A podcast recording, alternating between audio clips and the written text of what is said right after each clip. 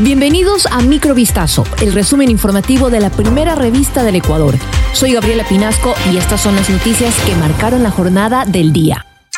Autoridades del Consejo Nacional Electoral han recibido amenazas de muerte en medio del proceso para los comicios generales anticipados del 20 de agosto, según denunció este lunes la presidenta de la entidad, Diana Atamaint. En declaraciones, la funcionaria dijo, en lo personal no he recibido amenazas de muerte, esperamos que eso no suceda, pero no podría decir lo mismo de otros consejeros que sí las han recibido. Ecuador afronta en los últimos años un embate de violencia ligada al narcotráfico que en pleno proceso electoral deja la muerte de de un alcalde y un candidato a diputado, así como amenazas en contra de un aspirante presidencial. Atamaint indicó que los funcionarios públicos están expuestos a esas circunstancias no solamente de recibir amenazas de muerte, sino violencia política, como insultos en redes sociales.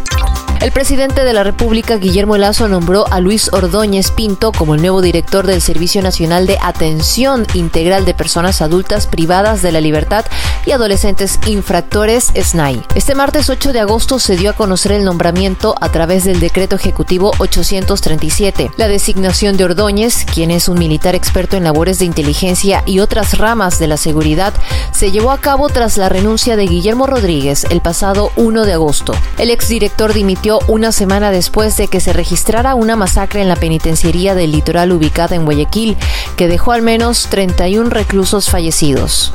Por un triple crimen cometido en Guápulo, en la provincia de Pichincha, dos personas están en prisión preventiva. La fiscalía procesó por asesinato y asesinato en grado de tentativa a José Gregorio y a Jocelyn Viviana, presuntos integrantes de Los Lobos, grupo de delincuencia organizada catalogada como terrorista. La fiscal de turno presentó cargos penales en su contra al ser señalados por la víctima testigo de este caso como dos de los cinco ejecutores del crimen perpetrado la madrugada del 6 de agosto de 2023 en Quito. Dos adolescentes de 16 y 17 años, arrodillados en la cuneta de la vía, recibieron cinco disparos y quedaron sin vida. Una tercera persona que simuló su muerte quedó tendida junto a ellos.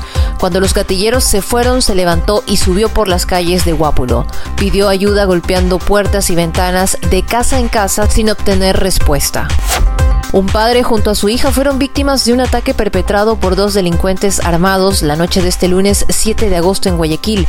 El incidente fue captado por una cámara de seguridad ubicada en la cooperativa Pájaro Azul, al norte de la ciudad. Dos sujetos que se movilizaban en una motocicleta atacaron al hombre para robarle sus pertenencias. No conformes, uno de ellos disparó en dirección a la pierna del hombre sin importarle la presencia de la menor de edad. El video, que fue difundido en redes sociales, se viralizó incluso en otros países como el Salvador, en donde su presidente Nayib Bukele se pronunció respecto a este hecho violento.